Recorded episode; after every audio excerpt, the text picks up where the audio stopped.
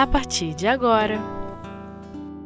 Gestos de Amor O Livro dos Espíritos Influência do Espiritismo no Progresso Primeira parte Com Fernanda Oliveira Olá, amigos.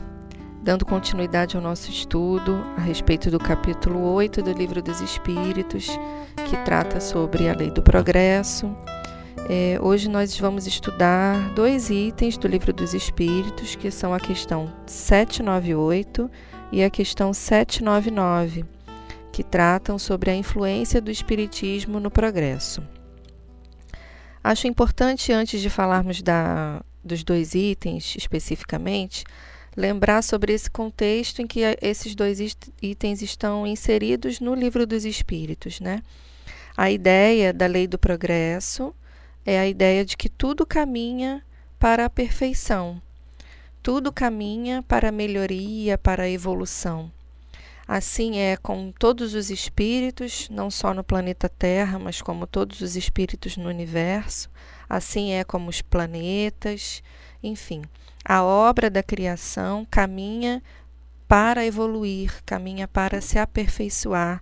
E essa é uma, uma ideia bastante importante é, quando a gente está raciocinando, pensando a respeito das nossas questões do dia a dia e fazendo o esforço que todos estamos fazendo para vencer as nossas dificuldades, enfim, e sermos mais felizes de maneira geral.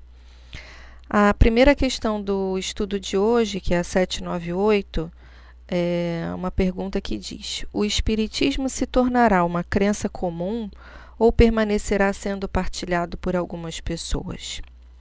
E a resposta dos espíritos é a seguinte: certamente ele se tornará uma crença comum e marcará uma nova era na história da humanidade, porque está na natureza e chegou o tempo em que se deverá ocupar seu lugar entre os conhecimentos humanos. Todavia, terá que sustentar grandes lutas, muito mais contra o interesse do que contra a convicção, pois não há como dissimular que existem pessoas interessadas em combatê-lo, umas por amor próprio, outras por causas inteiramente materiais. Mas os contraditores, encontrando-se cada vez mais isolados, serão forçados a pensar como todo mundo, sob a pena de se tornarem ridículos. Assim dizem os espíritos, respondendo a Kardec. A primeira parte do item dessa resposta reforça a ideia que nós uh, inicialmente apresentamos de que tudo caminha para o progresso. É, essa certeza que nos alimenta é, e nos fortalece à medida que nós vivemos as nossas dificuldades no dia a dia, sejam elas familiares, sejam elas no trabalho, sejam questões de saúde, essa certeza de que tudo caminha para o bem e tudo caminha para a nossa evolução é um grande conforto e uma segurança que a doutrina espírita traz para a gente. Na segunda parte da resposta, os espíritos nos chamam a atenção sobre as dificuldades que o espiritismo encontraria no sentido de ser uma doutrina revolucionária. Uh, quando eles dizem, pois não há como dissimular que existem pessoas interessadas em combatê-lo, se referindo ao espiritismo, não é? Umas por amor próprio, outras por causas inteiramente materiais. Então, vale a pena nós pensarmos na história da humanidade uh, e na história do homem enquanto um ser que tende a resistir a ideias novas, que tende a resistir a ideias que são diferentes daquelas que ele já conhece. De maneira geral, na história do homem tem sido assim. Então, é, essa resistência de aceitar, de incorporar novas, novos paradigmas, novas visões de mundo, é, também se justifica, como a própria questão vem trazendo para a gente, pelas nossas próprias imperfeições, pela dificuldade a partir do orgulho, pela dificuldade a partir da vaidade, é uma tendência a nós desejarmos permanecer com uma, uma ideia, ainda que não seja a mais correta, mas é aquela que a gente já conhece por mais tempo, onde a gente já se sente mais confortável e aquela que a gente representa de alguma maneira. Esse orgulho e essa vaidade que a gente tanto precisa né, e, e se debruça em tentar vencer na, na nossa vida, é, e que a gente vê tão presente na história do homem né, no planeta Terra, em função das características que esse planeta é, abriga. É preciso muita coragem, eu acho que é uma palavra que cabe, é, coragem aliada à humildade para reconhecer que a, a, a, minha ideia até agora tinha sido equivocada e que, tendo uma informação nova, eu posso mudar de opinião, mudar de ideia. E Kardec é um exemplo de um homem é, muitíssimo reconhecido, um professor extremamente respeitado, um homem. É, de alto gabarito e que dá esse exemplo de humildade quando se debruça de maneira tão é, disciplinada estu no estudo da doutrina espírita, cria todo, cria ou, ou, compila essas ideias a partir das suas obras para que nós hoje pudéssemos estudar.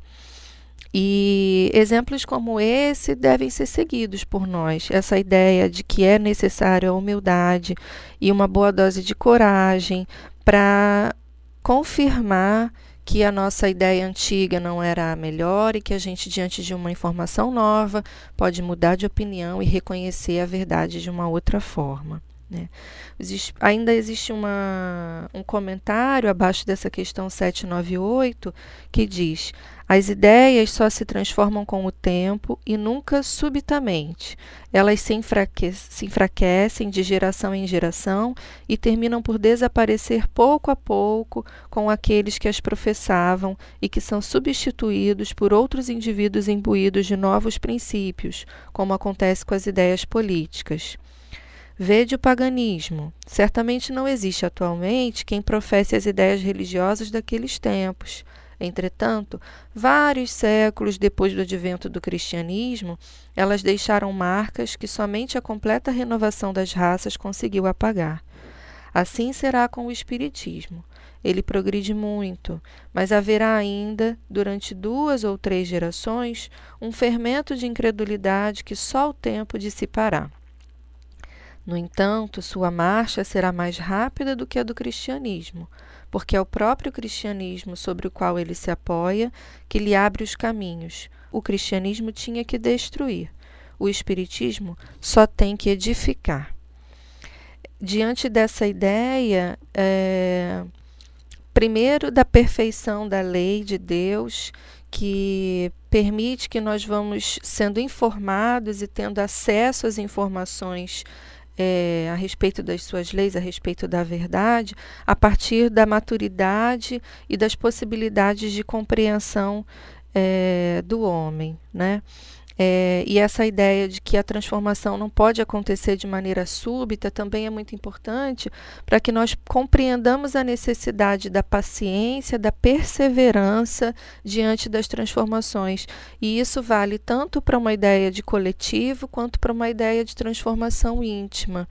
É, de que não é possível que haja uma transformação muito grande de uma hora para outra. É necessário trabalho, é necessário dedicação, é necessário disciplina, é necessário foco, não é? Pensamentos e vontade firmes para que a gente possa fazendo aos poucos as mudanças que a gente é, pretende em nós e assim também acontece na história do planeta, na história do homem de maneira geral.